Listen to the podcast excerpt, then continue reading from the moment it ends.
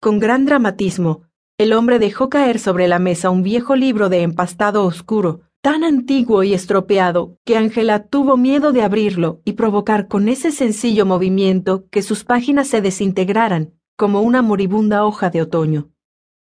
Lo conseguí en Puerto Montt, dentro de una caja abandonada en la bodega de una biblioteca. Parece que se mojó por culpa de una inundación. Por eso está así, en ese lamentable estado. Comentó Carlos, al explicar al tiempo que abría el volumen en la primera página.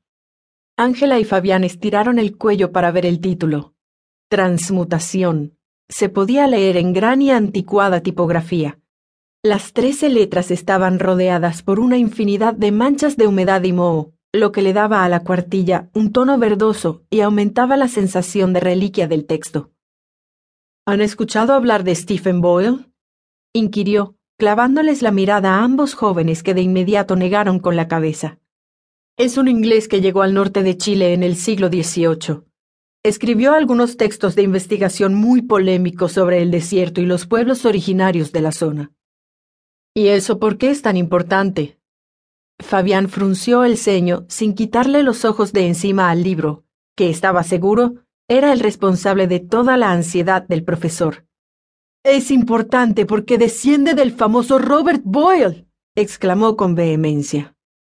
Como sus palabras no provocaron la respuesta que hubiera deseado en los jóvenes, evidentemente porque desconocían la existencia de los pergaminos del personaje que estaba nombrándoles, apuró el resto de su explicación. Les contó que Robert Boyle fue un científico irlandés del siglo XVII que desarrolló un importante trabajo en el área de la alquimia tradicional. ¿La alquimia tiene que ver con la transmutación? se aventuró Ángela a preguntar.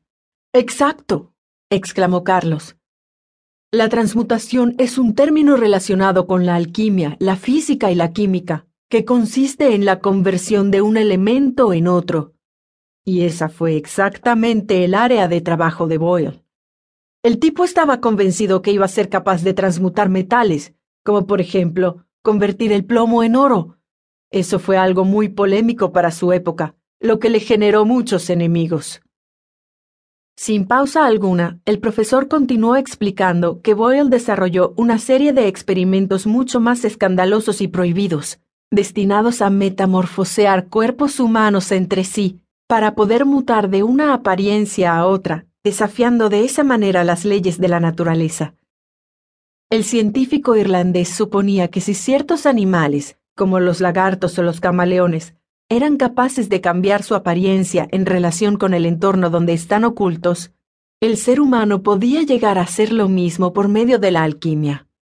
Para él, bastaba que el sujeto que quería transmutar estuviera junto a un cuerpo distinto al suyo, para que por medio de ciertos procedimientos derivados de una ecuación que el mismo Robert Boyle inventó y desarrolló, pudiera adquirir el aspecto de esa otra persona. ¿Una ecuación?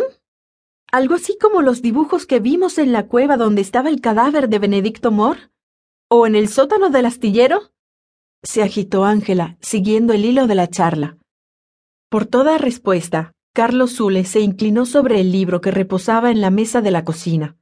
Con infinita delicadeza, como quien levanta una mariposa usando solo la punta de sus dedos, pasó un par de páginas hasta dar con lo que buscaba.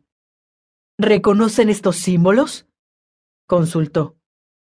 Ahí estaban, categóricos y precisos, en medio del archipiélago de manchas de humedad y hongos. Ángela se llevó una mano a la boca, ahogando una exclamación de sorpresa. Fabián se agachó sobre el maltrecho ejemplar, intentando dar un segundo vistazo a esos cuatro jeroglíficos. ¿Entonces Robert Boyle fue el creador de esta fórmula para la transmutación? dijo la forastera. Exacto. Y su descendiente, Stephen Boyle, el que escribió este libro que ven aquí y que yo encontré en una caja medio podrida en Puerto Montt, llegó a Chile un siglo después con toda esta información secreta sobre alquimia y transformación de cuerpos, sentenció el profesor. Fabián se acercó a Ángela. Buscó su mano y la aferró con fuerza, intuyendo que tras todas esas revelaciones su enamorada iba a necesitar apoyo y compañía.